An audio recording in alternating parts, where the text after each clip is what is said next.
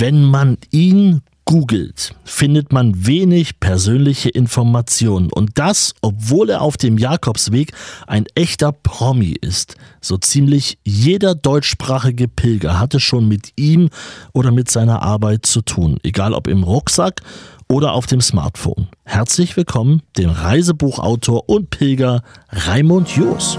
Grüß dich, hallo. Pilgern auf dem Jakobsweg. Dein Camino-Podcast mit Markus Poschlott. Ausgabe Nummer 14 vom Camino Podcast. Freue mich, dass du wieder mit dabei bist. Wie immer gibt es alle Informationen rund um diesen Podcast hier in der Beschreibung direkt oder natürlich auch auf jakobsweg-hörbuch.de. Denn ja, vor ein paar Jahren habe ich auch über die Reise auf dem Camino Frances ein Hörbuch veröffentlicht. Und viele, die es gehört haben, haben gesagt, Mensch, das ist ja so, als wäre ich wirklich wieder live auf dem Camino. Viele Momente von unterwegs habe ich aufgenommen und in dieses Hörbuch mit reingebracht. Es ist also nicht nur meine persönliche Geschichte von meinem Jakobsweg. Das Hörbuch heißt Von schnarchenden Pilgern und unglaublichen Begegnungen und dieser Titel ist auch Programm. Wenn du schon mal pilgern warst, ja, dann musst du dir dieses Hörbuch anhören. Ich wette, du wirst eine ganze Menge wiedererkennen. www.jakobsweg-hörbuch.de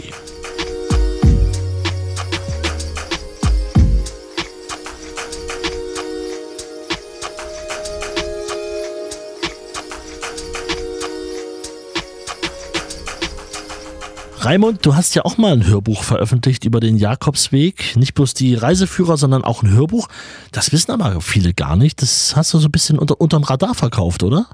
Nee, das kann man heute noch in, in Amazon kann man es noch sehen. Allerdings ist es ausverkauft. Und wer ah. auf meine Seite geht, der kann auch so ein bisschen ein paar, ein paar Hörbeispiele noch anhören. Ja ich glaube, du kannst es ja verlinken, das, das gebe ich dir dann durch, das kannst du dann. Äh, das können wir machen. Ja, aber nee, das war so, das war 2004 war das, da habe ich gerade angefangen mit dem Jakobsweg oder 2005 war es, ne? Und, und da habe ich dann für einen kleinen Verlag habe ich so ein Hörbuch gemacht, da bin ich mit so einem kleinen MP3-Player äh, oder MP3-Aufnahmegerät bin ich auf den Weg gegangen und habe alles abgelatscht und habe mich dann mal einfach mal auf die, auf das, was man hört, konzentriert und habe also alles so kommentiert, was ich so erlebt habe. Es war wirklich ein schönes Erlebnis. Also man sagt ja, jeder Weg ist ein anderer und, und der, der hat also vom, vom äh, Hören also äh, so gelebt und von dem, von dem Reden mit den Leuten. Ich habe dann etliche Leute auch interviewt, ja. Äh, ich glaube, ich habe da so 20 Stunden Aufnahmen mitgebracht und es wurde dann in zwei Jahren zusammengeschnitten mit ne, einem vom Bayerischen Rundfunk. Und dann ist dann ein Hörbuch von acht Stunden rausgekommen. Hei, hei. Die sind also ja, praktisch fast 80 Prozent war alles auf dem Weg und dann kamen noch so ein bisschen Kommentare von der Historikerin und von dem Theologen dazu rein und ja, das wurde dann verkauft und hat sich dann bis vor kurz vor der Pandemie alles verkauft gehabt. Und dann hat dieser Verlag das nicht mehr weitermachen wollen. Also der ist, hat irgendwie zugemacht. Das war so ein Ein-Mann-Betrieb. Mhm. Und dann wollte ich das eigentlich äh, in der Pandemie kostenlos online stellen. Und dummerweise ging das nicht, weil, weil da Musik drin war und für diese, für diese ja. Musik, da hätte ich die Rechte kaufen müssen. Äh, wir hatten bloß die Rechte für die CD und nicht für online. Ja, und deswegen äh, wurde das dann ziemlich kompliziert mit den Rechten und dann war also der Lockdown war dann zu Ende und äh, das Hörbuch war noch nicht online gestellt und deswegen ist dieses Hörbuch im Grunde nicht mehr, nicht mehr zu haben. Also, ja. wer eins hat, hat jetzt einen richtigen Schatz zu Hause sozusagen. ja, es gibt noch ein paar Leute. Ab und zu kommt noch eins ins Antiquariat, aber es ist eigentlich schon ausverkauft. Es waren, glaube ich, so 3000 Exemplare, die da verkauft worden sind. Ich habe dann halt meine Pilgergeschichten habe ich dann online gestellt, kostenlos, äh, damit die Pilger was haben im Lockdown. Ja. ja wo sie sich die Zeit verbringen konnten. Das, äh, den Link, den gebe ich dir dann durch. Den kannst du genau, das verlinken wir alles unten in, in der Beschreibung. Also wir haben heute viel zu erzählen. Ich freue mich sehr, dass das, dass das geklappt hat, ja. ähm, weil das ist ja wirklich so, den Namen Raimund Joos kennt man. Äh, selbst wenn man ähm, lieber den Roter Reiseführer nimmt, hat man trotzdem den anderen ja schon mal in der Hand gehabt und, und weiß darum und ich schätze das auch immer sehr. Nimm uns mal mit jetzt, wir müssen dazu sagen, wann wir jetzt aufnehmen. Ne? Wir nehmen jetzt gerade Ende Januar 2022 auf. Das ist wichtig für alle zeitlichen Bezüge, mhm. die wir haben. Woran arbeitest du jetzt eigentlich gerade? Ich kann mir vorstellen, das ist jetzt auch eine spannende Zeit, gerade wenn man überlegt, wie, was legt man jetzt auf? Ja, nee, äh, im Moment ist es eigentlich eher ruhig. Also ich denke, ich ähm, habe meine ganzen so Updates, die ich gemacht habe, habe ich zu Papier gebracht. Äh, und habe das dann also nochmal äh, recherchiert, teilweise nachrecherchiert am Telefon und jetzt ging das Ganze dann an den Verlag. Der Verlag hat jetzt, macht dann das Lektorat und tut dann das alles updaten und jetzt kommt das alles so langsam zurück und ich muss dann nochmal drüber schauen, äh, ein bisschen nochmal schleifen und gucken, ob das alles stimmt. Und wenn das dann soweit ist, dann geht es äh, praktisch raus in die Druckerei. Und jetzt ist da halt so kle lauter Kleinarbeit, so, so redaktionelle und, mhm. und auch sowas, was liegen geblieben ist, also Steuererklärungen und weiß Gott was. Aber eine Sache mache ich gerade auch noch, das ist so eine, eine Plattform für Mitfahrgelegenheiten zum Jakobsweg.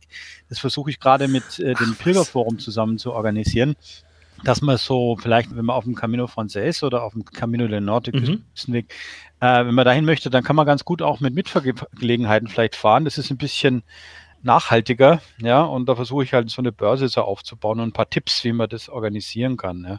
Das ist auch noch so eine Sache, die ich jetzt in dieser Zeit machen kann, wo ich nicht so viel andere äh, Sachen zu tun habe. Ja. Es ist ja ein großes, also, großes ja, und dann hoffe ich halt, dass das äh, bald rauskommt und äh, dann werde ich weitersehen. Also dann werde ich schauen, wie ich dann das nächste Jahr praktisch äh, bearbeite. Ja. Wahrscheinlich kommt die Via della Plata dran äh, und dann noch ein bisschen vom Küstenweg und äh, ja, so schaut's aus. Also im Moment bin ich so ein bisschen eher im Winterschlaf, kann man sagen. Ja. Verstehe. Aber dafür hast du doch schon einiges noch zu tun.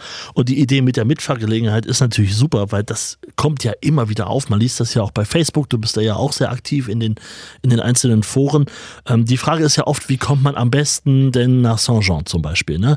Und wird immer wieder gesagt, na, über Biarritz oder du kannst fliegen oder du kannst mit der Bahn fahren. Und da kommen so viele Möglichkeiten. Ja, ja. Äh, dann ist natürlich die Mitfahrgelegenheit auch mal ganz spannend. Würde man ja schon mal die ersten Pilger auch kennen kennenlernen. Ja, eben zum Beispiel. Also äh, man, man kann dann auch zum Beispiel auf dem Weg Stopp machen äh, unterwegs und schauen, äh, wie da die Pilger vorbeilaufen, ja, sich dem Weg so äh, ja. langsam annähern, also auf dem Boden bleiben auf gut Deutsch. Ja, äh, ist immer irgend so ein Kulturschock, finde ich, dieses rein und rauskommen. Und wenn man da ein Stück des Weges so ein bisschen langsamer macht, ja, ist das irgendwie, finde ich, pilgergemäß. Und ich bin mir da sicher, das wird also nicht jeder Pilger machen, aber wenn da schon so fünf oder 15 Prozent der Pilger das vielleicht irgendwann mal machen, dann hat sich die Arbeit schon gelohnt. Also was die Nachhaltigkeit angeht und so. Mhm. Also ich hoffe, das funktioniert, ja. Also manche fahren ja auch mit dem Bus runter oder mit dem Zug ja. und, und so, ja. Ja, Bus stelle ich mir sehr schwer. Also kann man natürlich alles machen, aber ich bin mit dem Zug, also zumindest nach Saint-Jean damals gefahren, mit dem Nachtzug. Das ging noch nach Paris. Aha. Den gab es damals noch. Das war tatsächlich ja. eine ganz gute Alternative. Also dann war man nicht ganz so. Doch, das stimmt, verkauft. ja, ja. Ich, ich habe es auch schon mal mit dem Zug gemacht. Einmal mit dem Bus auch, aber es ist schon ja, stressig, weil man, also, man kurft da so viel durch die Gegend ja. und, und lässt da überall die Leute auf mit dem Bus und mhm. wenn man da mit Mitfahrgelegenheit fährt, dann ist es, glaube ich, schon einiges entspannter, weil man halt direkt runterfahren kann und, mhm. und dann nicht mit 100 Leuten in einem Karren sitzt, sondern halt äh, mit drei, vier Leuten dann noch über den Weg quatschen kann. Ja, ja. Wahrscheinlich schon adäquater. Ja. Wie sieht's denn gerade auf unserem so sehr geliebten Camino aus? Es ist schwierig zu sagen. Also in der Pandemie kann man natürlich nie was äh, wirklich Sicheres sagen. Ja. ja. Jetzt sieht's aus wie wahrscheinlich in jedem Winter, nämlich äh, still und tot und zu. Ja, da laufen ein paar Laute laufen schon, aber äh, das kann man jetzt im Grunde nicht, nicht irgendwie hernehmen als Maßstab. Also ich habe so den Eindruck gehabt, dass dieser Weg oder die meisten Wege so gegen Ende des letzten Jahres, der letzten Saison, recht gut wieder angelaufen sind. Also äh, viele Herbergsväter haben oder Herbergsmütter, also die Hospitaleros, haben gesagt, man konnte wirklich in den letzten Monaten von einem guten Jahr sprechen. Ja, mhm. oder von einem, von einem guten Besuch. Ja. Es waren noch so ein paar Einschränkungen, dass halt nur die Hälfte der Pilger in den Herbergen übernachten durfte und so. Und zwei Wege, die sind so ein bisschen problematisch. Das eine ist der Küstenweg, da vor allem die ersten Kilometer, also in, im Baskenland, da ist, sind viele Herbergen zugegangen und äh, die müssen schauen, wie sie wieder einen Start bekommen. Ja? ja. Aber nur die, der erste Teil vom Küstenweg. Und was halt auch problematisch ist, das ist die Via de la Plata. Da ist also auch ziemlich kritisch, weil da nur wenige Herbergen sind. Und als die zugemacht haben, war es dann wirklich so, dass dann halt echt ein Loch war, also in, in wichtigen Etappen. Aber insgesamt habe ich den Eindruck, dass der Weg äh, recht gut wieder also Tritt gefasst hat. Und ich, ich hoffe mal, äh, dass das nächstes Jahr nicht nur genauso gut läuft, sondern dass die auch die Einschränkungen der Pilger in den Herbergen wieder zurückfahren werden. Mhm. Ja. Äh, und dann kann es wirklich wieder so laufen, wie, wie es eigentlich schon immer gelaufen ist. Ja. Also ich glaube, nächstes Jahr wird es wieder so zu nahezu 100 Prozent gegen Ende gehen. Ja. wieder normal sein, so wie man es kennt. Wenn nicht wieder irgendeine komische Variante kommt. Ja, wenn nicht wieder das nächste kommt. Ich glaube, ich stelle mir jetzt auch gerade ja, vor, aber man jetzt, weiß es nie. Wenn, genau, wenn jetzt jemand diesen Podcast hört und wir haben 2028 meinetwegen, wäre natürlich spannend, wie man ja. dann über das jetzt vielleicht schmunzelt und sagt, ach ja, stimmt, damals war das noch so. Oder wir sind immer noch drin. Ne? Ich hoffe nicht mehr. Ja, ich lese jedes Mal meine Updates, die ich geschrieben habe vom mhm. Vierteljahr und denke mir, mein Gott, mein ja. Gott, mein Gott, die, die kannst du eigentlich alle löschen. Ich kann, es ist un, also fürchterlich. Also, ja. Aber inzwischen gewöhnt man sich an die Situation auch irgendwo. Also ja. ja und vor allem äh, ein bisschen gelassener. Ja. Und ich weiß es auch wieder mehr zu schätzen wenn man auf den Camino fährt und jetzt wieder weiß, stimmt, jetzt ist das wieder möglich. Genau. Man hat es ja auch an den Zahlen das gesehen, richtig, 2020 ja. ist es ja wirklich richtig eingebrochen. 21 war es dann schon wieder besser. Mhm. Mal gucken, wie es in diesem Jahr wird. Also es ging wahrscheinlich auch einigen Leuten so und dann ist auch noch das, das heilige Jahr ja auch noch verlängert worden. Also es sind ja gute, gute Anzeichen. Ja. Also das stimmt schon. Also ich, ich habe ähm, das hat durchaus, sage ich mal, auch äh, seine positiven Seiten gehabt, diese Pandemie, oder hat sie noch man nimmt das alles nicht mehr so selbstverständlich. Ja. Also ähm, äh, es ist wirklich, sage ich, ähm, die Begegnungen, die ich da hatte, also während meiner Updates, die waren wirklich äh, sehr äh, intensiv, ja, und ähm, sehr, ja, das war ein Wagnis. Ja, es ist, ähm, da komme ich später vielleicht nochmal drauf, näher. Es ist ja so, dass der Weg immer besser ausgebaut worden ist und man immer mehr Sicherheit findet und immer mehr Komfort und, und alles mhm. ist planbar. Man braucht nur also äh, auf den Knopf drücken und hat eine Her ein Herbergsblatt reserviert. Das alles ist nicht mehr so selbstständig gewesen, selbstverständlich gewesen. Und das mhm. ist irgendwie auch, ja, das hat dem Jakobsweg viel von dem zurückgegeben, was, was es mal hatte, nämlich Abenteuer. Ja. Ich möchte jetzt natürlich nicht dafür plädieren, dass man jetzt äh, zu abenteuerlich ist, was jetzt die gesundheitlichen Risiken angeht. Also ja, natürlich. Das, ja, ja. So möchte ich es nicht verstanden äh, sehen. Ja. Ja. Ich glaube, ich glaub, wir, wir verstehen dich schon richtig. Und wir hatten ja auch im Vorfeld äh, zu diesem Podcast ja auch schon mal gesprochen. Ich habe dir auch erzählt, dass ich die Via de la Plata jetzt bald vorhabe. Und da hast du ja auch gesagt, ne, da traust, da traust du dich dann aber was. Ne? Also das sollte man sich vorher nochmal überlegen. Ja, man, äh, es geht schon. Ja, also man, man, ähm, man kann das schon machen. Ja, nur ich sag mal, wenn man das halt tut, dann lässt man sich halt wirklich auf ein Abenteuer ein. Und dazu sind halt immer weniger Leute bereit. Ja, das ist ähm, früher war das, war das ein bisschen anders und ja, also wir werden sehen, wie es weitergeht. Also ich habe auch von einigen Hospitaleros gehört, dass, dass sie der Meinung sind, es hätte dem Jakobsweg durchaus was gegeben, auch diese Pandemie. Also ja, das. Ja, ist ein spannender Punkt. Das Ursprüngliche kommt wieder ein kleines bisschen Punkt, zurück. Ja. ja, ja. Nimm uns mhm. mal mit in deinen Job. Wir werden heute noch sehr viel über den Jakobsweg ja selber reden. Jetzt kenne ich aber viele als, als ähm, Reiseautor. Die, die gelben Reiseführer hatte jeder mal in der Hand, die Autor, Reiseführer. Ähm, nimm uns mal mit in, in deinen Job. Wie läuft das ab? Wie entsteht so ein Reiseführer? Jetzt gibt es nun die Wege schon alle. Es gibt dazu jeweils auch ein Buch. Ähm, und mhm. oder da bist du unterwegs, machst dir deine Notizen, da fährst du nach Hause, dann schreibst du es mit dem Laptop, schickst es einem Lektor, dann kommt es zurück und dann geht es irgendwann raus? Oder stell ich mir jetzt gerade ein bisschen einfach vor? Ja, nee, das ist ein ziemlich langer Prozess. Ja, also also entweder da geht jemand zum Verlag und sagt, ich möchte da was drüber schreiben, oder der Verlag kommt zu, zu einem und sagt, möchte was machen. Und dann bei mir was, nehme ich mal jetzt den Camino Portugues, das war der zweite Weg, den ich jetzt äh, beschrieben habe. Da ist es vielleicht am typischsten gewesen. Da haben die gemeint, ja, kann man machen. Und ähm, äh, dann habe ich halt angefangen, mal zu recherchieren erstmal. Äh, Gibt es da was? Gibt es da überhaupt genug Herbergen, dass man da was schreiben kann? Äh, ist der Weg richtig ausgebaut? Dann, äh, ja, dann habe ich mich hingesetzt, vielleicht, wo, wo muss ich mir was genau anschauen? Welche Stadt zum Beispiel ist sehr historisch und so. Also erstmal macht man eine, sozusagen eine Vorrecherche. Mhm. Ja? Was muss ich, auf was muss ich achten, wenn ich dann vor Ort bin? Ja, dann, dann damals, das war, ich glaube, so 94, nee, wann war das? Nee, 2005 oder 2006 war es, äh, als ich den dann geschrieben habe bin ich los mit dem Rad, weil ich musste noch die ganzen Entfernungen abmessen und das ging mit dem Rad am besten. Ja. ja. Und habe dann also immer auf meinen Zähler geguckt und auf dem Diktaphon aufgenommen, wo ich gerade bin und links und rechts. Damals gab es, war die Ausschilderung noch relativ einfach. Ja. Da habe ich dann alles genau äh, beschrieben, also so, wie man praktisch äh, eine Schnipseljagd macht, äh, wie, man, wie, wie man GPS praktisch liest. Mhm. 200 Meter, dann, dann die erste Straße rechts und so weiter und so ja, fort. Und ja, dann ja. habe ich mir die Herberge angeschaut und ich hatte dann, ich glaube, so, so zehn Stunden Diktaphonaufnahme. Ich mache es heute immer noch am liebsten mit, mit dem analogen Diktaphon. Okay. Und habe das dann alles zu Papier gebracht. Das war dann äh, wahnsinnige Arbeit, bis ich das dann alles nochmal nachgerechnet habe und so. Darf ich kurz mal dann zwischenhaken? Zu, ja? Darf ich kurz mal zwischenhaken? Wenn du in die, mhm. in die Herbergen gehst, sagst du, hallo, ich bin Raimund Joos, der Reisebuchautor, ich würde mich gerne mal umschauen oder machst du das irgendwie inkognito? Weil ich kann ja. mir vorstellen, die Leute kennen dich dann der, dort ja auch schon. Also meist, ich, ich habe es früher mal versucht, so inkognito zu machen, aber erstens ist es re relativ schwierig und zweitens ist es meistens überhaupt nicht notwendig. Ja. ja. Okay. Ich habe da, normal geht es wirklich, wenn man direkt den Leuten in die Augen schaut und äh, auch ein paar Pilger fragt, ja, und, und so, dann kriegt man normalerweise wirklich fast alles raus, ja. Nur selten, wenn ich so den Eindruck habe, die hintergehen jetzt wirklich massenhaft die Pilger, dann mhm. ähm, mache ich das manchmal auch inkognito, aber da fliege ich meistens ziemlich schnell auf. Ja. Ähm, also normal gehe ich wirklich gerade rein, ja. Und, mhm. und äh, ja, okay, dann, wie gesagt, wenn ich das alles aufgenommen habe, dann wird es zu Papier gebracht. Das ist wahnsinnig viel Arbeit. Also ich mache leider mehr Schreibarbeit, als dass ich unterwegs bin. Ja. Mhm. und, und auch äh, so.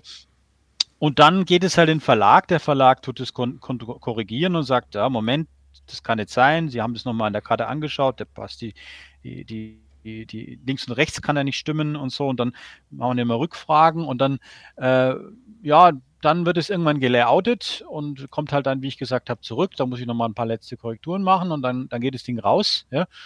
Und dann, ja, wird es halt regelmäßig geupdatet. Und das ist, sage ich mal, wirklich wesentlich mehr Arbeiten, das übers, über die Jahre zu updaten, als das neu zu schreiben weil zum Beispiel habe ich dann irgendwann mal den Weg zusammengefasst, weil die Wegbeschreibung wesentlich besser war. Ja. Mhm. Oder es kommen neue Varianten dazu, zum Beispiel beim Küstenweg. Ja. Mhm. Äh, bei, also beim Küstenweg bei, beim Portugiesischen, da muss man dann also schauen, kann man die Variante wirklich nehmen oder nicht. Ja. Mhm. Äh, und so weiter. Also es ist wirklich, ähm, ja, ziemlich viele, viel Arbeit steckt dahinter. Ja. Und ja, aber es macht auch, auch viel Spaß, weil man ist auch unter den Leuten und, unter, und im, auf dem Weg und so weiter. Also ich bin schon froh, dass ich den Job äh, so gefunden habe. Ja.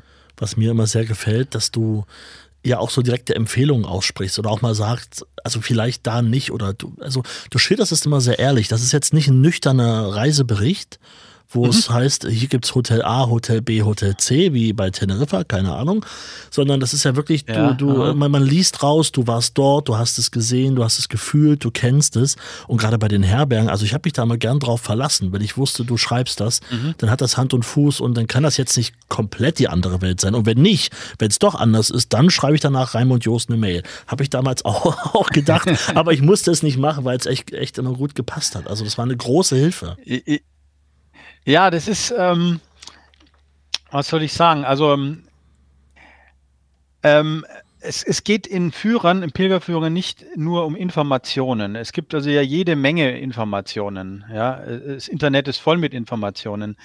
Äh, ist genau das gleiche wie mit, mit, dem Rucksack. Ich kann jede Menge in den Rucksack reintun. Nur was der Pilger braucht, ist im Grunde ein, ein Rucksack, der äh, leicht ist wo nicht nur schwer ist, nicht, nicht nur nicht schwer ist, sondern auch wenig Dinge drin sind. Und deswegen meine größte Arbeit ist eigentlich, wie kann ich jetzt diesen Führer möglichst so kondensieren praktisch die Informationen, dass wir dem Pilger wirklich was bringen und mhm. wirklich das treffen, was der Pilger eigentlich sucht. Ja, ja. Ähm, das, das ist im Grunde äh, die Kunst, die man eigentlich äh, so praktisch äh, beim Schreiben von so einem Pilgerführer eigentlich lernen muss dass man den wie so einen Rucksack packt eigentlich, ja. Und wo man dann auch auf den ersten Blick möglichst das findet, was man, was man sucht, ja. Und dass man halt die Leute auch persönlich anspricht, ja. Mhm. Also man, ich habe so schon von einigen Pilgern gehört, die haben so richtig äh, gesagt, ja, was sagt denn Raimund dazu? Ja, ja oder ja. Äh, was, ja, das finde ich schön, weil, weil es, es, ich stelle mir immer so auch vor, wenn ich da auf dem Weg stehe, ja, was, was, was braucht jetzt eigentlich der Pilger, wenn er da steht und, und äh, nicht weiß, ob er links oder rechts gehen soll. Also mhm. wirklich eine Begleitung. eine, nicht, nicht eine Sammlung von Informationen, sondern eine, Führung, eine Begleitung. Ja. Und es freut mich auch wirklich, wenn ich dann von den Leuten höre, also dass, dass das auch klappt. Ja. Mhm. Also für mich, für mich ist der Weg ja nicht nur, sage ich mal, jetzt äh, Vergnügen. Also für, für mich war der lange Zeit wirklich reines Vergnügen köstliches Vergnügen, ja. Und in dem Moment, wo ich das dann vom Hobby zum Beruf gemacht habe, äh, hatte ich ein, kein Hobby mehr, aber dafür einen Beruf. Und äh, deswegen freut es mich halt einfach, wenn ich dann so mitbekomme, das, was mein Hobby ist, das lebt doch noch irgendwie weiter mhm. in der Erfahrung von den Pilgern, die ich da auf den Weg bringe. Ja, also da kann ich dann so ein bisschen mit der Trauer leben, dass der Weg für mich eben nicht mehr äh, nur äh, Freizeit und, und reiner Genuss ist. Ja. Ich hatte vor, ähm, in einigen Ausgaben davor hatte ich Paul zu Gast hier bei uns im Podcast und er hat mhm. gesagt, ja, dieser Reiseführer von Raimund Jost, der hat mir schon echt den Arsch gerettet. Sagen dir das die anderen Pilger auch an, an einigen Stellen? Ey, das gut, gut, dass du das geschrieben hast? Ja, doch, doch. Also, äh, also jetzt dieses Arsch gerettet, das ist schon ein bisschen eine, eine krasse Situation. Ich kann mir jetzt da, ich habe mir überlegt, was, was, was, was könnte der jetzt da äh, gemeint haben. Ja. Ähm, es gibt da schon ein paar Stellen, wo es wirklich, sage ich mal, äh, gefährlich sein kann, wenn man, wenn man nicht Bescheid weiß. Aber das sind wenige. Ja. Mhm. Nee, es, ähm, es ist einfach, dass die mir sagen, ja, sie, sie fühlen sich begleitet und sie, sie, äh, sie wissen halt irgendwie, dass, da das finden können, was, was wirklich notwendig ist und was wirklich, was sie brauchen. Ja.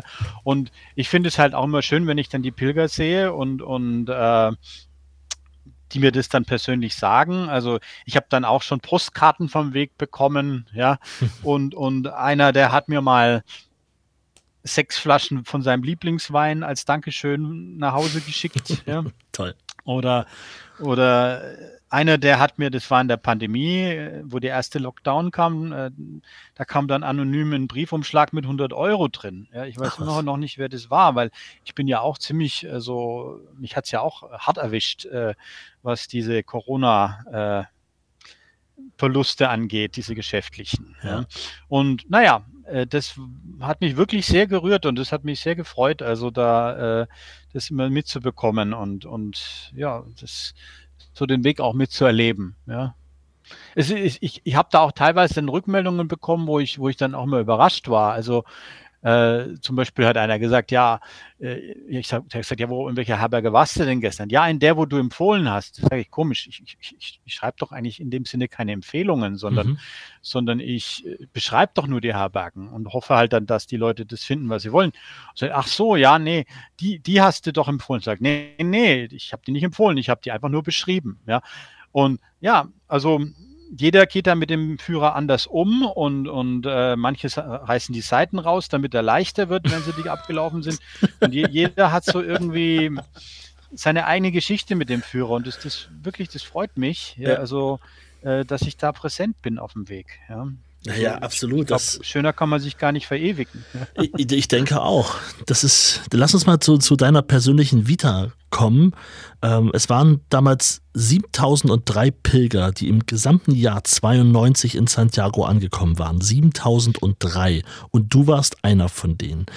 Wie kam mhm. es denn dazu, dass du damals 92, als den Weg ja im Prinzip, wie man an den Zahlen ja auch sieht, so gut wie niemand kannte und wenig Leute den gelaufen sind, wie, wie kam es denn zu deinem ersten Weg?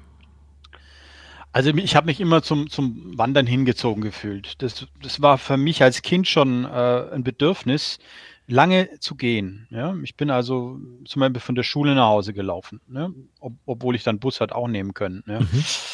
Und irgendwann mal da bin ich dann mit meinen Eltern durch die Toskana gefahren und habe gemeint, Mensch, wunderbare Gegend, da möchte ich durchlatschen und äh, das ist dann in mir gegoren, jahrelang und, und äh, irgendwann mal, als ich dann im Studium war, wollte ich dann durch die Toskana und habe gesagt, du bist doch blöd, äh, da ist, kannst du nirgends übernachten. Geh doch auf, auf den Jakobsweg, da gibt es so ein paar Verrückte, die machen das. Ja. ja.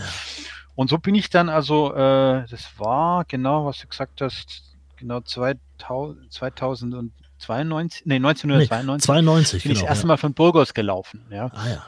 Und äh, das war also wirklich äh, für mich ganz tolles Erlebnis. Ich habe also mich da durchgekämpft. Ich habe also, davor war ich durch die Prüfung gefallen im Studium. Ja. Ähm, und habe also da ja wirklich das war für mich wie eine neue Welt. Also irgendwie, man, man ist da emotional unheimlich offen und unheimlich äh, bewegt gewesen. Ja, äh, es war ein wirkliches Abenteuer. Es, es, gab damals also auch noch nicht so diese Herbergen. Es gab da irgendwelche äh, Matratzen auf dem Boden und, und bestenfalls eine kalte Dusche in der Ecke. Ja, mhm. ähm, ja und ich bin da also so gelaufen und es hat mich wahnsinnig also be befreit und befriedigt zu wissen, dass ich so in dieser Einfachheit leben kann. Ja, und äh, hat mein Leben geprägt. Ich habe also, ich bin dann derart begeistert zurückgekommen, wo ich gemerkt habe, du bist arm, du hast im Grunde nichts äh, und bist so voller Freude ja, durch diese ja, durch dieses, durch dieses Erleben, durch dieses, durch diese Orientierung, die man da hat, durch diese Einfachkeit und durch vieles mehr. Ja, und ähm, ja, aber ich hätte fast gar, gar nicht, ich wäre fast gar nicht in der Statistik aufgetaucht, weil ich nämlich gar nicht gewusst habe, dass es eine Compostella gibt. Ja? Ja. Ich habe das erst erfahren, als ich in Compostella in Santiago war. Ja also, ich, ich, wette mal, es gab damals auch noch nicht so einen Reiseführer, wie, wie du ihn heute schreibst.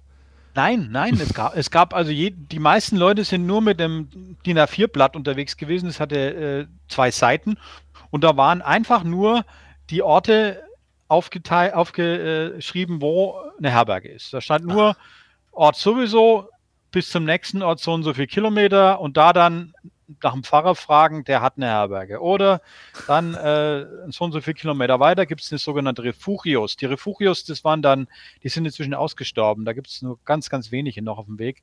Das waren praktisch nur Notunterkünfte. Da hat man wirklich nur also äh, seine Isomatte auf den Boden legen können und nebendran war halt vielleicht so eine Wirtschaft und da konnte man dann die Zähne putzen und, und so lang lesen, bis dann, bis dann das Licht dort ausgegangen ist und dann hat man sich da halt in irgendeine, in irgendeine äh, Scheune reingelegt und äh, hat auf, dem, auf einer Isomatte gepennt. Ja.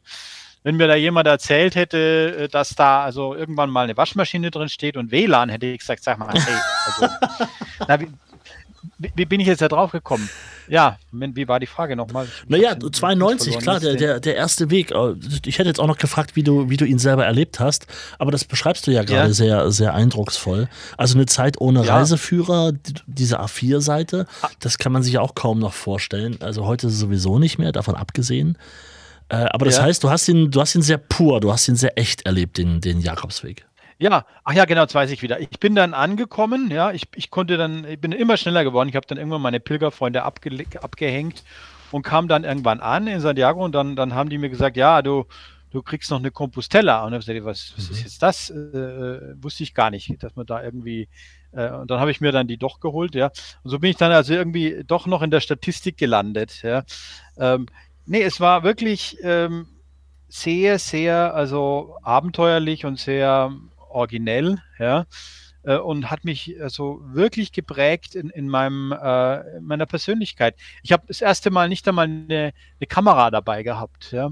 Also mhm. mein Vater, der ist ja leidenschaftlicher Fotograf gewesen, hat gesagt, ja, nimm doch die Kamera mit. Ich habe gesagt, nee, ja, wieso? Äh, ich hab's, will ich nicht. Ich, ich wollte schon allein nicht diesem Anspruch genügen, gute Fotos mitzubringen. Mhm, mh, mh. Ja? Äh, ich habe ich hab also irgendwie dann mal Fotos zugeschickt bekommen von meinen Pilgerfreunden. Die haben dann ein paar Abzüge mir noch gemacht. Es gab ja damals nur diese normalen Fotoabzüge auf Papier. Ja. ja. Und das waren dann meine Erinnerungen, wo, wobei die nicht wirklich das einfangen, diese Bilder, was ich damals erlebt habe. Es ist also gerade eben, weil ich keine Fotos gemacht habe, ist es bei mir so, also direkt in die Seele gegangen, ja, dass es also einen bleibenden Eindruck also hinterlassen hat bei mir. Ja man sieht es ja oft und man hört es ja auch oft von, von anderen Pilgern auch, die sagen, wir waren einmal unterwegs und eigentlich, wenn jetzt nicht zu viel schiefgelaufen ist unterwegs, sieht man die irgendwann wieder auf dem Camino. Wie lange hat denn das bei dir gedauert? Also ich glaube, also ich meine, dass du öfter unterwegs warst, das ist jetzt unstrittig, das ist eine rhetorische Frage, aber ja. äh, wie lange hat das gedauert, bis du, bis du dich wieder auf den Weg gemacht hast? Wieder drauf gekommen bin. Zwei ja. Jahre. Zwei Jahre. Ja. Und da bin ich dann äh, von Sachar losgelaufen. Okay. Ja. Ähm, und der war noch schöner für mich, weil dem, beim ersten Weg, da hatte ich wahnsinnig viele Probleme. Da hatte ich also falsch gepackt den Rucksack, ich hatte die falschen Schuhe. Ich habe also ab der Hälfte bin ich nur gehumpelt. Ja. Mhm. Und beim zweiten Mal, da hatte ich dann, äh, das war dann 94, da war ich dann schon gut eingelaufen und, und so. Es war also dann für mich wesentlich entspannter und ich konnte mich dann wirklich noch besser genießen. Ja. Und dann, wann war es dritte Mal?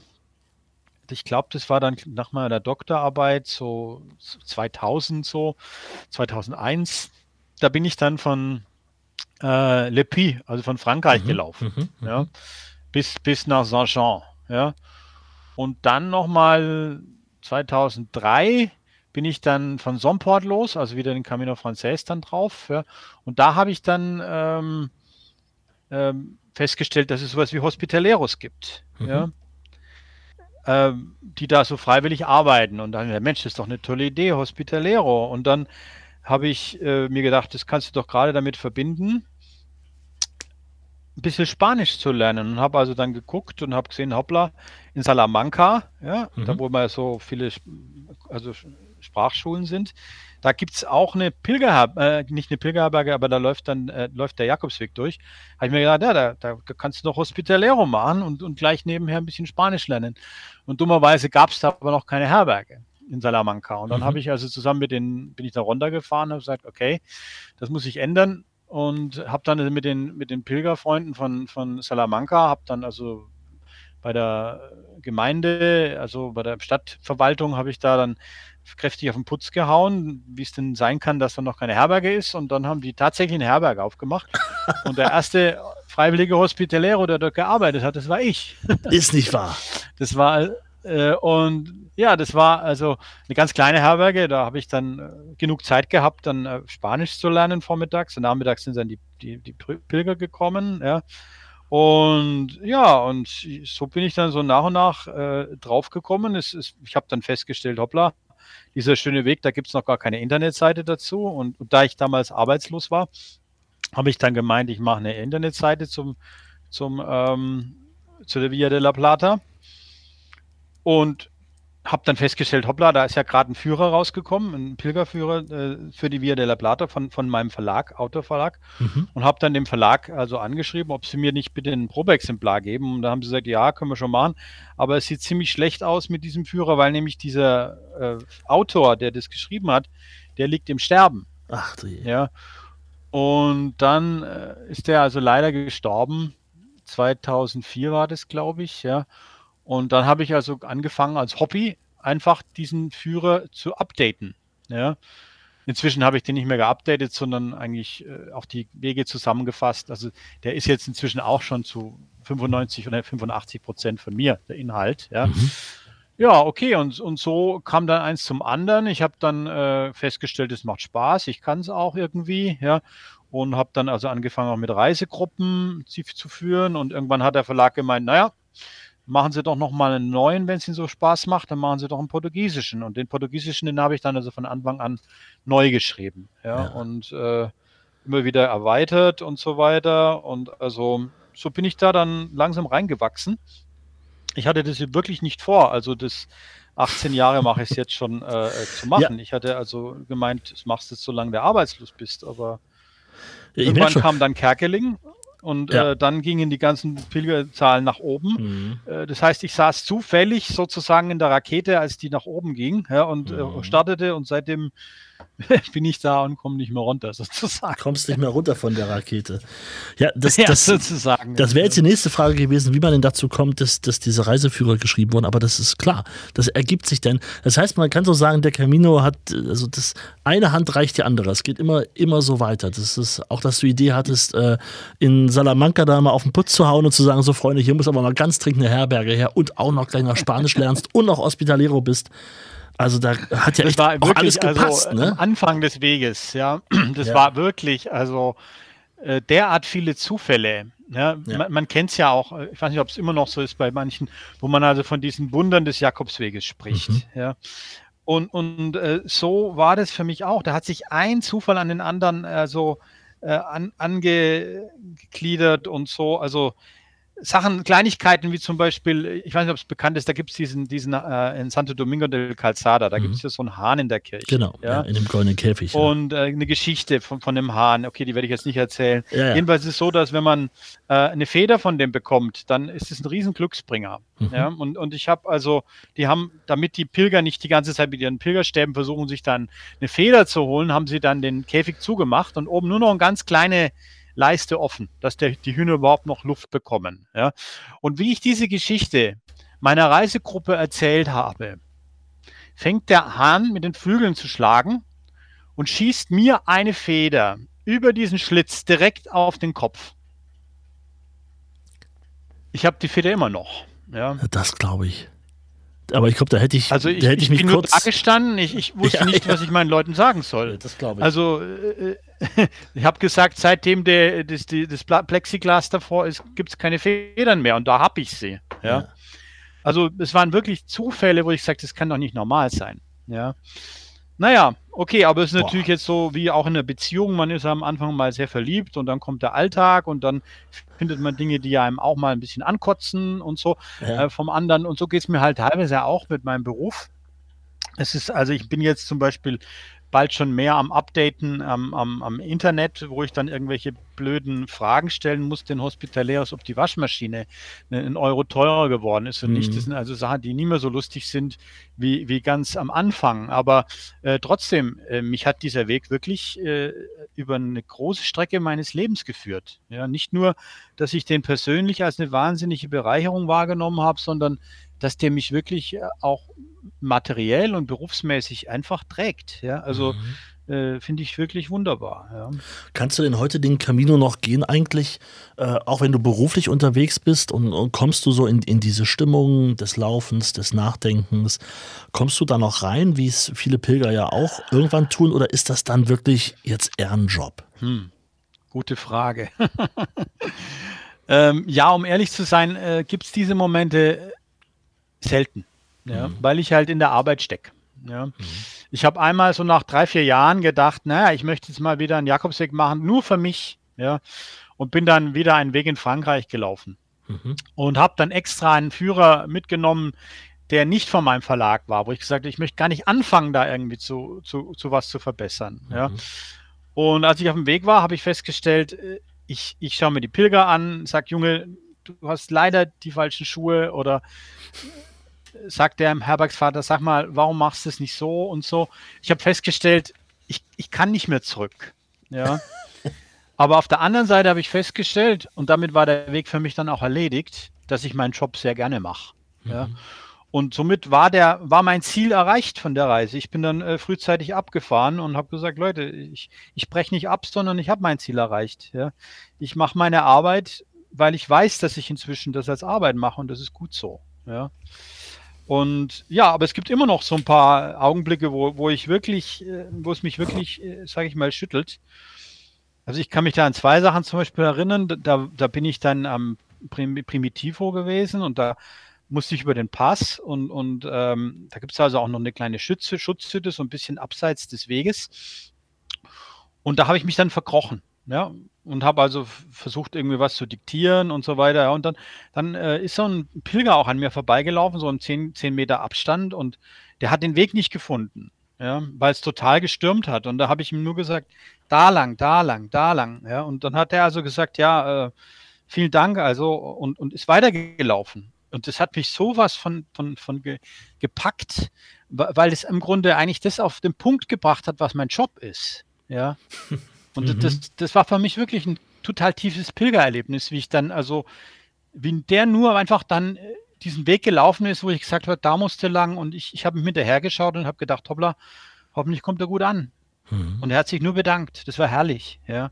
Oder zum Beispiel, als ich jetzt dann wieder nach dem Lockdown in Portugal war, da bin ich gelaufen, ja, äh, einfach auf dem ein, als einer der ersten Pilger, die da also wieder, wieder auf den Weg gegangen sind. Und dann sind halt die Autos an mir vorbeigefahren auf der Straße und dann plötzlich hält auf der Gegenseite hält ein Auto mit dem Verkehr an. Äh, tut, das Fenster runterkurbeln, schaut mich an und ruft mir über die Straße hinweg. Ich wünsche dir, also auf Spanisch, ich wünsche dir alles erdenklich Gute für deinen Weg. Boah. Hat mir nur tief in die Augen geschaut und hat, wir den, ist, hat praktisch den, den, das Fenster wieder hochgekurbelt und ist weitergefahren. Ja. Das hat mich sowas von, von berührt. Mhm. Ähm, also, also, da war ich wieder sowas von dankbar dafür, dass ich also die, diese, diesen Weg da erleben kann. Also es gibt diese Momente schon noch, aber es ist, sage ich mal, leider seltener geworden. Aber wie ich dir am Anfang gesagt habe, ich kann da schon noch so ein bisschen in die Pilgerseele reinschauen mhm. und weiß halt, wie schön es ist und was ich da äh, schreiben kann und, und muss, damit, damit ich dann auch wirklich das, äh, das hinbekomme, was die Pilger brauchen. Hoffe ich, dass das noch weiter so läuft. Ich ja. stell, mir, stell mir vor, es ist wirklich voll spannend, was du gerade alles erzählst. Ähm, ich stelle mir gerade vor, wenn du zu Hause bist bei dir und hast deine, deine Pilgerausweise. Wenn du die mhm. alle mal ausfaltest, das macht man ja immer sehr gerne, wenn man so Freunden und der Familie zeigen will, und hier war ich ja. da und guck mal, wie schön und bunt die, die Stempel alle sind. Und wenn du diesen Pilgerausweis oder alle, die du hast, nebeneinander ausfalten würdest und äh, einmal die Länge nach hinlegen würdest, würdest du wahrscheinlich um die Stadtmauer bei dir in, in, in deiner Heimat in Eichstätt kommen, oder? Also so viel müssten das da inzwischen sein. Hast du nein, gezählt, nein, wie oft du unterwegs absolut, warst? Absolut nicht, absolut nicht, nein. Ich habe nur zwei Pilgerausweise. Wirklich? Die ich wirklich in Ehren halte. Das sind die von den ersten beiden Ach, Strecken. Ja. Wobei ich die teilweise nur lückenhaft äh, gestempelt habe. Ich habe ich hab die damals gar nicht als so besonders wahrgenommen. Nur hinterher haben sie mich dann wirklich äh, inspiriert. Ähm, ich habe äh, es nicht notwendig, mich auszuweisen. Die Leute kennen mich, ja. ja. Und äh, ich, ich hole mir auch keine Compostella mehr ab. Also ja. mir, mir ist dieses ähm, so reglementiert, dass irgendjemand äh, darüber entscheiden möchte, wer eine Compostella kommt, bekommt und wer nicht. Und seitdem ist für mich dieses Thema auch gestorben und deswegen stempel ich auch nicht mehr reg regelmäßig. Mhm. Man kommt ja auch in den privaten Herbergen meistens rein ohne, ohne Pilgerausweis. Nee, aber ich finde, ich finde, das ist schon eine nette Sache. Also diese Sache mit den, mit den äh, Pilgerausweisen ist schon eine nette Erinnerung. Nur für mich jetzt persönlich, nach dem zweiten Mal war da irgendwie Schluss. Ich, ich halte auch nicht so viel von diesen ganzen, sage ich mal, Pilger, Stereotypen. Also ich zum Beispiel habe nie eine, eine, eine, Muschel dabei. Mhm. Ja. Ich, habe, ich finde es schön. Ich habe also auch bei meinen Reisegruppen die regelmäßig den Leuten verschenkt und, und kann es auch empfehlen, besonders wenn man auf Wegen unterwegs ist, wo man nicht so ohne weiteres als Pilger identifiziert wird, weil da so wenig Pilger unterwegs sind. Aber ich persönlich hm, habe das nie Bedürfnis gehabt, eine Pilgermuschel hinten drauf zu machen. Ja. Mhm. Also, aber was, was ich wirklich habe, das ist ein, ein Fach voll voll äh, solchen kleinen Kassetten von den Diktaphonen. Also da könnte ich wirklich äh, so äh, ein halbes Jahr lang schon, schon, wenn ich alle abhören würde, würde ich brauchen, bis ich die ganzen Diktaphone mhm. abgehört habe. Ja. ja also der, der, Fotograf, Zitate, ja. der Fotograf würde wahrscheinlich eine Dia-Show machen. Äh, du würdest die Kassetten mhm. vorspielen, ja? So, so ja, so, so, bin ich auch auf dieses Hörbuch gekommen. Ich, ja. ich saß da und habe also mein Hörbuch, äh, meine, meine, mein Diktaphon abgehört und es war wirklich schön. Ich habe also richtig, ach Mensch, genau da da unterbrichst du doch gerade nochmal, weil doch dann der Hund gekommen ist und dich da fast äh, gebissen hat. Ja. Da habe ich dann den ganzen Weg mir Revue passieren lassen, ja, und habe gesagt, es ist richtig, hat richtig Spaß gemacht, diese Diktaphone abzuhören, weil ich mhm. den Weg dann nochmal äh, erlebt habe. Und dann wollte ich, eigentlich war das Konzept dann was zu machen für Blinde, dass die auch den Jakobsweg äh, äh, erfahren können. Und dann haben die gesagt, ja, machen Sie doch einfach ein Hörbuch und dann, dann werden, die Leute das halt kaufen, wenn sie es wollen. Ja, und so bin ja. ich dann auf die Idee gekommen. Ja. Ja, also bei ja. mir war es ähnlich. Ich habe ja auch ein Hörbuch rausgebracht und bei mir war das auch so, dass ich im mhm. Flugzeug zurück, ich habe bin ja nun mal Radiomensch und deswegen spreche ich schon immer mehr ein, als dass ich Fotos mache. Also die Akustik ist bei mir immer wichtiger.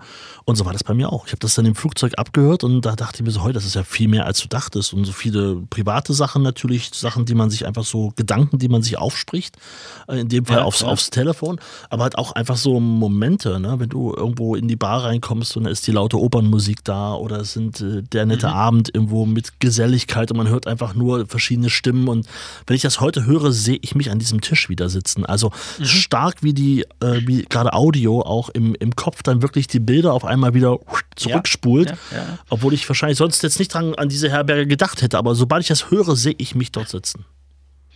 Ja, genau. Also das, das war wirklich, also man kann ja viele Sachen machen, poetischer Art, was den Jakobsweg angeht. Mhm. Äh, nur leider wenn man nicht gerade Kerkeling ist, wird man wahrscheinlich kein Geschäft damit machen. Ja. Ich ja, Kerkeling oder Raimund Joos? Bitte? Kerkeling oder Raimund Joos? Ja, okay, aber ich mache ja nichts äh, Schöngeistiges, sondern ich, ich, ich bin ja, sage ich mal, mein Job ist zu 80 Prozent wirklich trockene Arbeit. Ja, äh, ähm, das, dieses Schöngeistige, wo ich dann versuche, mal einen Gag einzubauen oder, mhm. Oder mich etwas witzig auszudrücken, wenn ich da Kritik übe oder Kritik andeuten möchte, das ist ja nur das Pünktchen aufs I. Mhm. Ja, ähm, aber so die anderen Sachen, wenn man ein Buch schreibt im Werksweg, lohnt sich kaum. Aber was ich halt sagen wollte, ich habe wirklich diese Zeit genossen, wie ich dieses Hörbuch gemacht habe, weil ich einfach mich aufs Hören fixiert habe und, und wirklich äh, meinen Sinn, also mein Hörsinn eingeschaltet habe und, und, und so. Also das war wirklich, ich war dankbar dem Verlag, dass ich das machen durfte, obwohl ich da auch nicht viel dran verdient habe an dem Ding. Also vielleicht wird es ja mal doch irgendwie online gestellt, aber äh, es hat sich für mich wirklich sehr gelohnt, diese, ja. dieses Hörbuch. Ja. Ähm, sag uns mal, bist du, bist du ein gläubiger Mensch? Hat es eine gute Frage. Wenn man, wenn man solche Begriffe wie gläubig oder nichtgläubig äh, verwendet, dann spulen sich da immer so, wie soll ich sagen, so, so Schematas ab. Jeder hat da so eine, eine andere Vorstellung von dem, was Glaube ist. Ja, ich, ich denke mal, als ohne Glaube kann ein Mensch nicht leben. Ja.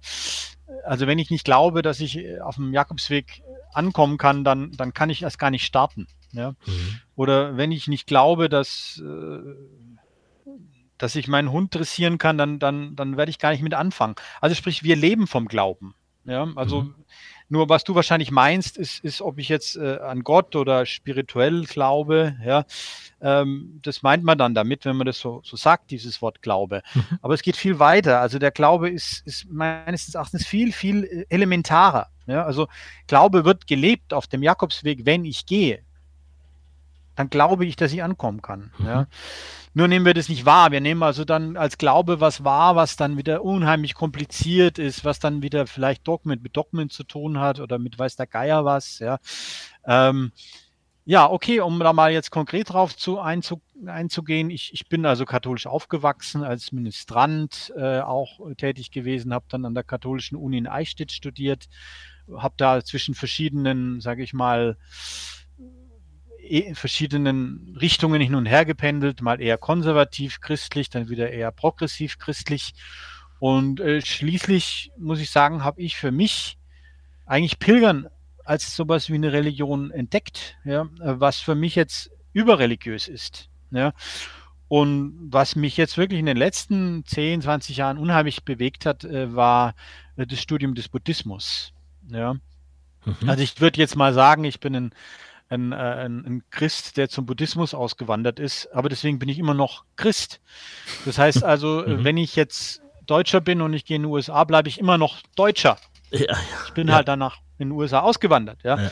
Also so gesehen, auf die Kürze gesagt, ja, ich würde mich schon als gläubig äh, betrachten, mhm.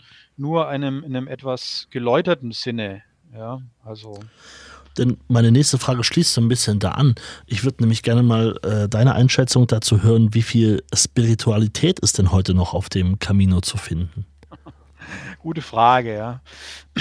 Das ist eine Frage der Perspektive, ja. Wenn du schon fragst, noch zu finden, mhm. dann ist es ja eine, hat es eine gewisse Rückschau auch in sich. Also suggeriert, dass da vielleicht früher mal mehr war, ja. Mhm. Okay, man, man sollte als Pilger nach vorne schauen. Aber wenn du mich so direkt fragst, ich würde schon sagen, dass da noch viel äh, Spiritualität ist. Ja? Ähm, nur ich bin auch der Meinung, dass der Weg wahnsinnig an Spiritualität verloren hat. Ja? Leider. Ja?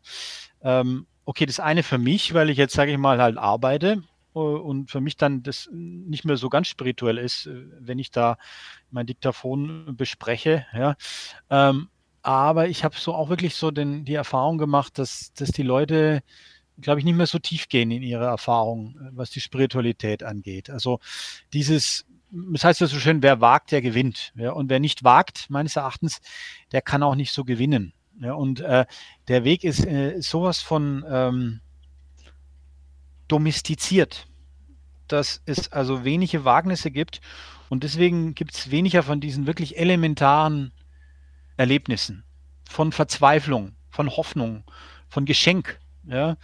Äh, also als ich das erste Mal gelaufen bin, da, da gab es keinen Handy oder nur ganz wenige. Da hat's, äh, da, wenn man jemanden verloren hat, da konnte man vielleicht zu Hause bei dem bei der Frau anrufen und fragen, weißt du, wo der zufällig ist? Und dann habe ich den vielleicht irgendwann mal gefunden, aber eigentlich hat man es gar nicht versucht. Und irgendwann stand der Typ wieder da und man hat sich wahnsinnig gefreut, dass er plötzlich wieder da war. Mhm. Ja. Ähm, oder man, man, man ist im Grunde zu einer Herberge gegangen und, und man hat einfach nur die Herberge genommen, die wirklich da war. Es gab keine Auswahl. Ja. Man hat sich überraschen lassen. Ja. Und das ist alles im Grunde heute, was natürlich auch wieder Vorteile hat. Ja. Alles im Grunde planbar. Ich weiß, ich kenne das Höhenprofil, ich weiß, wie viele Kilometer das sind. Mhm. Ich, ich kann im Grunde im Internet schon sehen, welch, welches Bett ich dann nachher belege, wenn ich ankomme. Ich brauche nur auf die Taste zu drücken und weiß, dass ich ein Bett habe. Ja? Wenn ich schlapp mache, rufe ich ein, ein, ein, Taxi an oder lasse dann am nächsten Tag meinen mein Koffer transportieren. Ja, das sind alles Sachen, sage ich mal, die Vorteile haben, aber sie nehmen die Spiritualität meines Erachtens. Leider. Ja, weil es diese Grenzerfahrung dann einfach auch immer weniger geben wird. Ja, ne? Also das, genau. das meinst du auch. Hm. Also äh, ich, ich ähm, freue mich wirklich sehr darüber, wenn, wenn ich also von, von Leuten höre, dass sie dann noch spirituelle Erfahrungen machen. Und die Menge der Leute, die da spirituelle Erfahrungen macht, ist natürlich, sage ich, auch wesentlich größer geworden, weil früher, äh, ich meine, okay, wenn man jetzt nur noch krank ist, dann ist das jetzt auch nicht mehr spirituell. Ja? Mhm. Äh, oder wenn man sich erst gar nicht auf den Weg traut, weil man, weil man halt ähm, Angst hat oder, oder glaubt, man verzweifelt dran, dann ist es natürlich auch nicht spirituell. Ja, nur in dem Moment, wo ich dann auch zum Beispiel in meinem Führer was reinschreibe, ja, nehme ich ja auch wieder die Überraschung. Also sprich, wo ist der Grenzbereich zwischen dem, wo ich sage, wie viel muss ich den Leuten geben oder zugestehen an Sicherheit, damit sie sich auf dieses äh, Wagnis äh, praktisch einlassen und wo ist es zu viel? Ja, und, äh, aber letztendlich muss diese Frage jeder selber für sich beantworten. Ja, also wie, wie viel kann ich da wirklich wagen? Ja, und wie viel will ich wagen? Ja, ähm, die, die, früher war diese Frage, hat sich nicht gestellt, weil es war ein Wagnis. Da ist mhm. im Grunde, okay, man könnte, wenn, wenn wirklich alle Stricke gerissen haben, dann ist man wirklich halt dann in ein Hotel gegangen. Aber das war im Grunde eine Sache, die, die man nur gemacht hat, wenn man wirklich, also wirklich fies krank war. Ja, mhm. ähm, okay, aber nee, früher hat sich diese, haben sich, haben sich diese ganzen Sachen nicht gestellt, diese Fragen. Ja? Ähm, da war im Grunde alles einfach. Da musste man nicht, sich nicht disziplinieren zu, diesem, zu dieser Einfachheit oder zu diesem Wagnis. Da war das schon gesetzt. Ja? Und ähm, ja, das macht den Weg letztendlich ähm, natürlich auch ärmer. Ja? Wesentlich ärmer, wesentlich ärmer. Ja. Also jetzt machst du mir ja quasi wirklich auch Lust, wie, wie du gerade jetzt erzählst, ähm, dann auf jeden Fall diese Via de la Plata anzugehen, gerade weil es auch ein bisschen mhm. Abenteuer, äh, abenteuerlicher wird. Mhm. Vielleicht passt das ja, ja, ja, ganz, ganz gut. Äh, sich, mhm. äh, ich habe jetzt auch wieder ein paar B-Varianten überlegt, aber jetzt äh, komme ich gerade wieder zurück und denke mir so, ich, ich mache das jetzt einfach. Ähm, das, das zählt auch so ein bisschen. Ja. Äh, mal, mal schauen, ich kann dir mal sagen, wie es dann war. Ähm, das, das zahlt auch alles ein bisschen auf das ein, was du der Deutschen Welle mal in einem Interview gesagt hast, dass du es auch gar nicht so gut findest, dass es in vielen Herbergen inzwischen auch WLAN gibt. Das hast du explizit auch ja. mit erwähnt, ne? Äh, das ist wirklich meines Erachtens äh, also eine der größten, wenn nicht die größte Gefahr überhaupt ja, für den Weg, weil sie eben nicht offensichtlich ist, diese Gefahr. Ja. Mhm. Ähm, also ich kann mich erinnern, dass man gab's, also irgendwann gab es mal in den Herbergen so Internet, wo man dann ein paar Euro reingeschmissen hat, dann konnte man ähm, konnte man äh, surfen. Mhm. Das hat man halt zum Beispiel gemacht, um dann halt ein Ticket zu buchen oder weiß der Geier was. Ja. Mhm. Ähm, und da musste man anstehen und ich kann mich noch erinnern, wie dann die Verlockung sehr groß war, seine E-Mails zu lesen. Ja. Ja. Und dann war Schluss. Weil nämlich da, ähm, das, das, was den Weg damals ausgemacht hat, war diese Abgeschiedenheit. Man hat wirklich bestenfalls mal vielleicht so jede Woche zweimal nach Hause telefoniert und da hat man dann gesagt, dass da, weiß Gott, da und da das in der Politik passiert ist. Ja. Mhm. Äh, und das hat man dann vielleicht mal ein paar Leuten weitergesagt. Aber ansonsten war man wirklich abgeschieden von der Welt. Ja. Man, im, im Spanischen gibt es da so ein schönes Wort, das heißt desconectar. Das heißt also sich mhm. ähm, loslösen. Ja. Bei uns gibt es nur dieses Abschalten, ja, aber bei, im Spanischen heißt loslösen. Und in dem Moment, wo ich, wo ich praktisch ähm, nach Hause anrufe oder meine, meine Oberfläche sehe von meinen E-Mails, bin ich nicht mehr, nicht mehr weg. Da stecke ich mit meinem Kopf im Alltag. Und der nächste Schritt war der, dass nicht nur, sage ich mal, eine Schlange war vor diesen, für diesen äh, Computern, sondern dass ich in eine Herberge reingekommen bin und ich habe gesagt, sag mal, du hast heute aber nicht viele Leute. Habe gesagt, nee, die, die sind alle, die sind alle da. Ich gesagt, ich sehe doch keinen. Ich gesagt, du wirst schon sehen, wo die sind. Und dann bin ich hoch ins Schlafsaal und da lagen die alle wie die Autisten auf dem Bauch auf ihren Betten und haben sich mit ihrem Smartphone beschäftigt. Ja traurig, einfach nur traurig. Die haben dann ihre Fotos gepostet, die sie gemacht haben, äh, äh, um dann möglichst viele Likes äh, zu, zu holen. Die haben sich dann mit ihrer Frau oder mit ihren Freunden unterhalten und mit denen über den Weg geredet, aber nicht mehr mit den Leuten, mit, nicht mehr mit den Pilgern. Okay, mhm. da kann ich natürlich sagen, schön, dann mache ich halt zehn Minuten lang Internet und danach dann wieder ähm, rede ich dann mit den Pilgerfreunden. Ja, aber genau. Das Problem ist das, jede Minute, die ich letztendlich nicht mit meinen, wo ich an diesem Ding verbringe, die bringe ich, verbringe ich nicht mit meinen Pilgerfreunden. Und wenn ich mein Mitteilungsbedürfnis befriedigt habe, dann habe ich das Mitteilungsbedürfnis eben nicht mehr gegenüber mit den, meinen Freunden. Mhm. Dann schaue ich im Internet und schaue, welche, welche, welches, welches Restaurant denn die besten Noten bekommen hat und frage nicht mehr die Leute unterwegs, mhm. wo sie denn essen gehen und komme mit denen ins Gespräch. Der ganze Weg wird planbar. Ähm, und zwar bis ins letzte Detail. Und letztendlich habe ich immer wieder die gleiche Oberfläche, dieses Digitale, wo man ja eigentlich entgiften möchte. Das Wesentliche vom Pilgern ist ja gerade loszulassen. Eine andere Wahrnehmung, eine andere äh, von dem Weg zu, vom Leben zu bekommen. Und wenn ich jedes Mal wieder diese Oberfläche habe, die gleiche, komme ich wieder in die gleiche Schiene. Ja? Und also ich bin ja nicht, sage ich mal, keineswegs äh, gegen das Internet. Also ich habe ja selber ein paar Internetseiten und, und benutze ja auch selber ein Smartphone, wenn ich unterwegs bin. Ich brauche das im Grunde, äh, meine Bücher zu machen. Leider, leider. Früher war ich da wesentlich glücklicher, als ich nicht so viel Technik mitgeschleppt habe. Ja. Äh, nur die Frage ist, wo ist was, in welchem Maß am richtigen Ort? Ich kann schon Alkohol trinken, aber ich soll es nicht unbedingt jetzt im Auto machen. Mhm. Ich kann schon rauchen, aber die Sauna ist vielleicht nicht der richtige Ort dafür. ja? Und, und gena genauso finde ich halt der Meinung, dass äh, an sich das Internet nichts Schlechtes ist. Ja, nur mhm. auf dem Jakobsweg ist es sehr schädlich. Sehr schädlich. Ja. Also ich, ich muss ähm, echt sagen, ich, ich fühle mich gerade sehr ertappt von dir. Meine letzten ja. zwei Wege, die waren irgendwie auch sehr genauso, wie du es gerade beschreibst. Und ich habe das gemacht, ohne darüber nachzudenken. Also ich habe das mhm. so am Tag über, du hast schon recht, ich hatte es jetzt nicht ständig in der Hand, so wie man es jetzt so in seinem, ich sag mal, normalen Leben hat. Ähm, aber mhm stimmt schon, abends äh, habe ich auch, also ich habe jetzt nicht jeden Tag Fotos gepostet, aber man guckt natürlich die Bilder durch, die man selber gemacht hat. Ich lösche dann gleich auch wieder welche, die nichts geworden mhm. sind. So ein bisschen, aber man hat natürlich die Zeit nicht für andere Leute genutzt. Das, das passt schon. Das würde aber in der Konsequenz da auch heißen, eigentlich müsste man ohne Handy pilgern.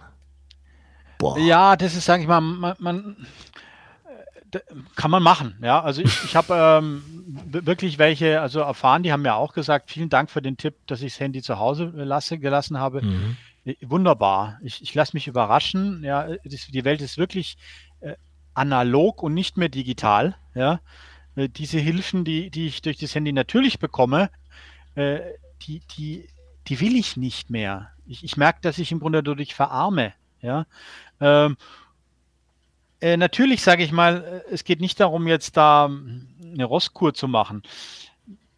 Ich denke, am besten wäre es natürlich, äh, das zu Hause zu lassen, weil man halt dann, sage ich mal, ähm, nicht der Gefahr unterläuft, dann doch wieder reinzuschauen und doch wieder dann mit dem mich zu unterhalten oder dieses und jenes. Also ich persönlich äh, habe immer so den Tipp gegeben, nimm irgendwie ein altes Handy mit, mhm. also wo man nur eine SMS schicken kann und wo man halt im Notfall telefonieren kann, ja und du halt so jeden Abend deiner Frau äh, schicken, mir geht's gut, ich bin da und da. Mhm. Ende, mehr nicht. Und, und wenn ich mal wirklich ein, eine Herberge reservieren will, dann kann ich das auch telefonisch mal machen. Ja. Das Ding braucht auch wesentlich weniger Energie als ein Smartphone. Das heißt, ich muss vielleicht einmal die Woche das Ding laden. Mhm. Ja. das finde ich, sage ich mal, eigentlich einen, einen, guten Weg, wo man so ein bisschen ein, äh, bisschen die, die, wichtigsten Dinge wirklich erledigen kann, aber, aber nicht allzu sehr Gefahr läuft, dann doch wieder die ganze Zeit oder mindestens eine Stunde online zu sein. Ja. Also das muss ich mir jetzt nochmal überlegen. Aber ich lausche, ich lausche völlig gespannt deinen Worten und ich habe mich auch gerade erinnert, stimmt, das hast du auch in deinen Reiseführern, steht das auf den ersten Seiten bei den Tipps ja auch mal mit dabei. Ja, also wie gesagt, das muss jeder selber wissen. Mhm. Nur äh, wenn mir viele Leute sagen, nee, ich kann damit umgehen und ich schaue mir, wie sie damit umgehen, muss ich sagen, ich glaube es dir nicht so wirklich. Mhm, ja? Mhm. Äh, und ähm, ich, ich also ich habe ja auch den Vergleich. Ich bin ja, ich weiß nicht, bist du schon mal ohne Handy auf dem Jakobsweg gewesen? Nein, nein. Eben, das ist das Problem. Ähm, ähm, ich, also meine Generation, ich bin jetzt ein bisschen über 50, äh, ich habe noch, sage ich mal, ein Leben äh, erlebt, wo äh, das Digitale eher die Ausnahme war als, als die Regel. Mhm. Ja. Und wenn ich jetzt mal bei dir diesen Vorschlag machen würde, mit, mit Handy nicht mitnehmen, dann würdest du mich wahrscheinlich wie ein Exoten oder weiß Gott was wahrnehmen. Ja. Ähm, das Problem ist, dass es äh, so zur Gewohnheit geworden ist, schon in, in, ab einer gewissen Generation vor allem, äh, eigentlich sein Leben digital zu gestalten, dass eigentlich die Türe schon fast zu ist, mhm. um mal davon loszulassen. Ja? Äh, umso wichtiger finde ich es, äh, das mal zu proben, aber umso schwieriger ist es auch, äh, das zu machen und das auch zu vermitteln. Ja? Was ich ja anfangs gesagt habe, ich halte das Internet deswegen ja für so gefährlich, weil es eben so versteckt ist, diese Gefahr. Ja. Also, mhm. das ist im Grunde eine ganz subtile Art und Weise, die Essenz des Jakobsweges zu vernichten. Also es gibt dann, dann Hospitaleros, die, die sagen, die Leute kommen zum Essen, die, die haben dann sogar noch ihr, ihr, ihr Smartphone nebendran beim Essen. Mhm. Die sagen, es ist zum Heulen. Ich hatte früher mit den Leuten am, am Tisch geredet. Ja, ja, ja, ja. Einige haben eine Zeit lang haben reingeschrieben, haben geschrieben, äh, leider ist das WLAN kaputt, um sich die blöde Frage nicht ständig anzuhören von den, von den ankommenden Pilgern, die nicht fragen, wo ist die Dusche, sondern kannst du mir bitte den Code geben. Ja, ja. ja? Die haben dann reingeschrieben, leider ist das WLAN kaputt oder mhm. aber wir haben kein WLAN, wir reden mit euch. Mhm. Ja? Aber diese Kultur, die ist kaum noch äh, im Grunde mehrheitsfähig, weil die Leute abdrehen einfach, wenn die sowas lesen. Die drehen ab. Bei meinem die glauben, die Welt bricht zusammen, wenn sie einen Tag lang nicht online mhm. sind. Und das würde mhm. ich wirklich als Suchtverhalten bezeichnen. Mhm. mhm. Definitiv, ja. Ich, ja. ich weiß, dass ich bei meinem letzten oder vorletzten Weg habe ich auch ähm, ab und an, also jetzt tatsächlich nicht jeden Tag, aber schon äh, einige Male auch, mir tatsächlich auch ein Bett oder ein Zimmer reserviert für den Abend. Und ich habe dann mhm. aber auch die Erfahrung gemacht, dass sich der Weg damit, mit dem Wissen, dass das klappt und dass ich mich jetzt um das quasi nicht mehr äh, sorgen muss, ähm, habe ich den Weg auch nochmal anders wahrgenommen. Auch das war eine, eine interessante Erfahrung, dass ich dann gesehen habe, jetzt habe ich Zeit, jetzt bin ich doch nicht irgendwie unterbewusst in diesem Gefühl, ich muss mich beeilen und hoffentlich bekomme ich noch und so. Das ist so, so manchmal hat man ja, das, ja. Moment, das, mhm. das, ist der erste Schritt. Das ist das eben die Krux. Ja, das ist mhm. die Krux.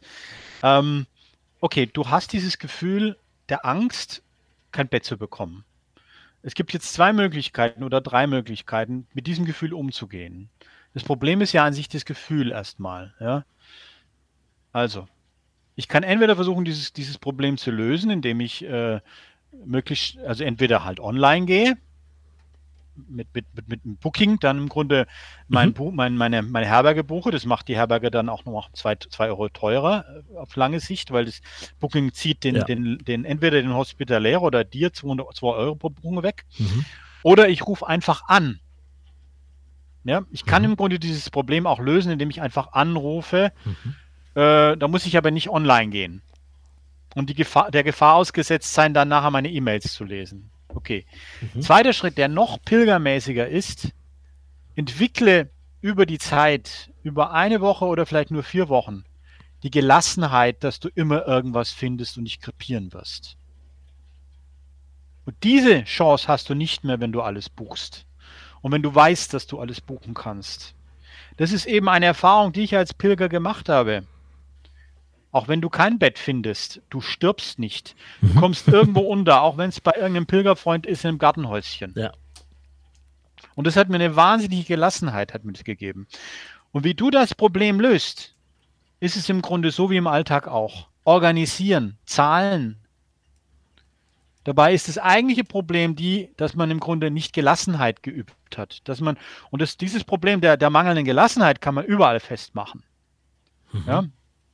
Das kann man festmachen dann in seiner Berufskarriere und überall. Ja? Mhm. Als dass ich sage, ja, okay, wie bin ich denn da umgegangen am Jagusweg? Ich wusste auch nicht, ob ich ankommen im Bett finde, aber ich habe immer was gefunden. Ich bin mhm. immer weitergekommen. Ja?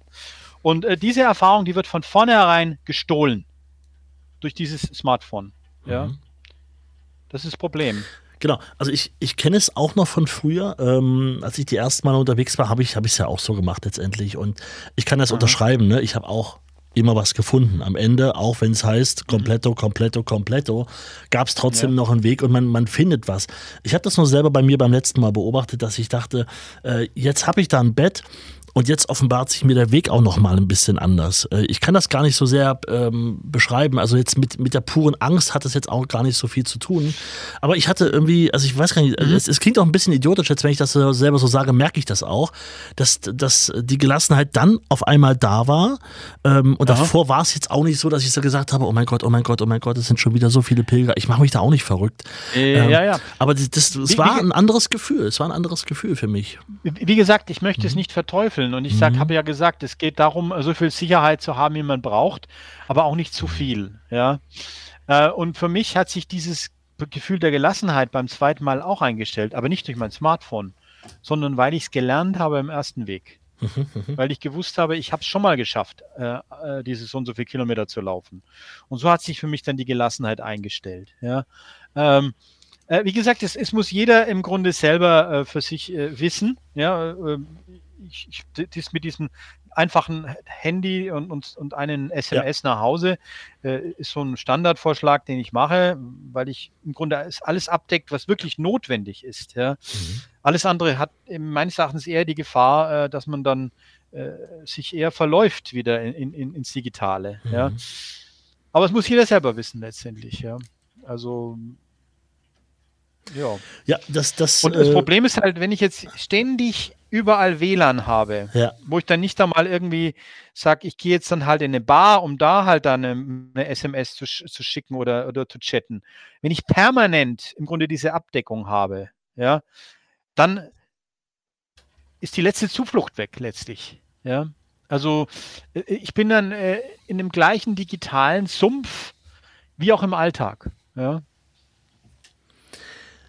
Sehr, sehr spannend. Da, da, nehme ich jetzt, jetzt schon eine ganze Menge mit ähm, an, an Hausaufgaben zum Nachdenken auf jeden Fall. Ich möchte gerne noch ein, zwei Sachen mit, mit dir besprechen.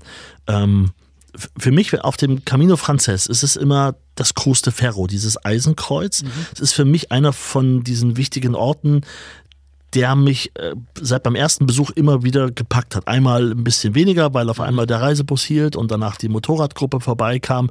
Aber äh, ich finde immer, der Ort hat trotzdem noch was. Und es gibt ja auch Zeiten, an denen es dort ein bisschen, ein bisschen ruhiger ist. Also das ist immer wieder beim ja. Thema äh, Spiritualität, was ich vorher ja auch nicht wusste, dass es mich dort jetzt dann, dann doch mal packt.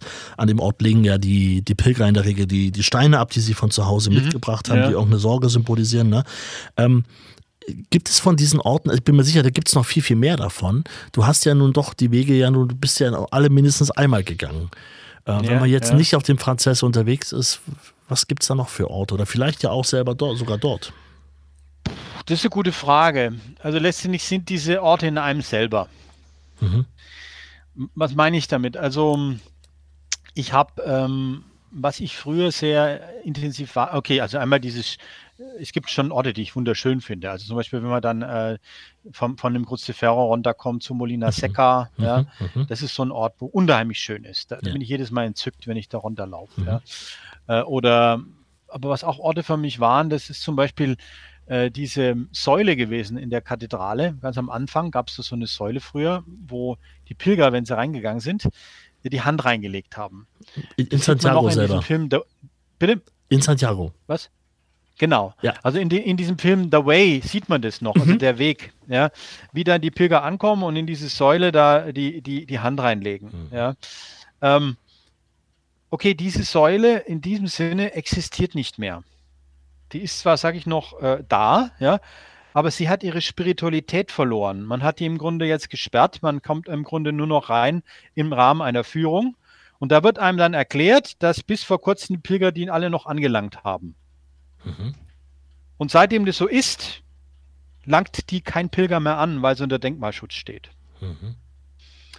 Was will ich damit sagen? Ähm, wenn man derartige Erlebnisse an Objekten oder an Orten festmacht, ist das im Grunde gefährlich, weil in dem Moment, wo diese Orte äh, vernichtet werden, und sie werden vernichtet durch paradoxerweise den Weg selbst. Ja, also der Weg hat derart an, an äh, Beliebtheit gewonnen, dass man diese, Sta diese, diese ähm, Säule vermarktet. Ich habe also in meinem Buch auch was, schimpfe auch sehr groß über diese, über diese Sache, über diese Tatsache. Ja. Okay, aber was bleibt letztendlich ist doch das, was die, was die eigene Pilgererfahrung ist. Und die ist nicht unbedingt an irgendwelchen Orten, die jetzt vermarktet werden oder nicht vermarktet werden, ähm, fest zu machen. Ähm, also ich hatte dir diese Pilgerorte schon genannt in der letzten, in, in, meinem, in meinem bisherigen Interview. Mhm. Dieser Ort war einmal diese Hütte, wo ich diesem Pilger begegnet mhm. bin und ihm gesagt habe, Bon Camino, da geht's lang. Mhm. Das war für mich ein Ort. Und äh, diesen Ort, der ist für mich Spiritualität pur, ja, durch diese Begegnung, ja. Und das andere war dieser Ort, wo dieser, wo dieser Pilger die, das Fenster runtergekurbelt hat, hm. ja, und mir einen guten Weg gewünscht hat. Ja.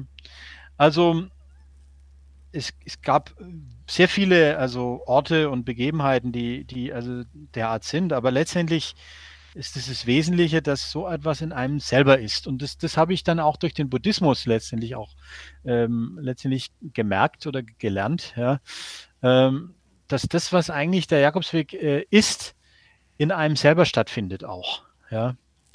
Und äh, ja, das ja. zu ja. deiner Frage. Ja, ja absolut. Ähm, mhm. Finde ich, ist ein, ist, ein, ist ein sehr guter Punkt, ja. Also letztendlich passiert dann natürlich auch, also bei mir am Cruz de Ferro ist dann auch ein paar Mal so bei mir natürlich oder in mir auch was passiert, was ich dann mit diesem Ort verbinde. Vielleicht äh, mhm. hängt es ja auch wirklich kausal am Ende schon, schon sogar zusammen, ohne dass ich das so, so direkt gemerkt habe. Ja. Ja. Ah, ganz kurz, bevor ich es vergesse, mhm. ich habe, glaube ich, auch schon angemerkt, dass ich so Pilgergeschichten ja auch veröffentlicht genau, habe. Gibt ein ja? Buch, ja, ja. Das war ein kleines Büchlein, wo ja. ich da rausgegeben habe. Das ist inzwischen auch vergriffen. Äh, aber man kann es, wie gesagt, auch ähm, in, in, auf meiner Internetseite als PDF dann, dann runterladen. Also wer das sich, sich anschauen, anhören, äh, nicht anhören, sondern äh, lesen möchte, der kann, kann sich das gerne dann äh, auch. Das sind für mich so Erfahrungen, solche Orte, mhm, mhm, die einfach äh, spirituell sind dann, ja. Jetzt wirst du doch wahrscheinlich auch oft gefragt, als jemand, der sehr häufig auf den, auf den Jakobswegen unterwegs war, welcher ist denn der schönste? Gute Frage, ja.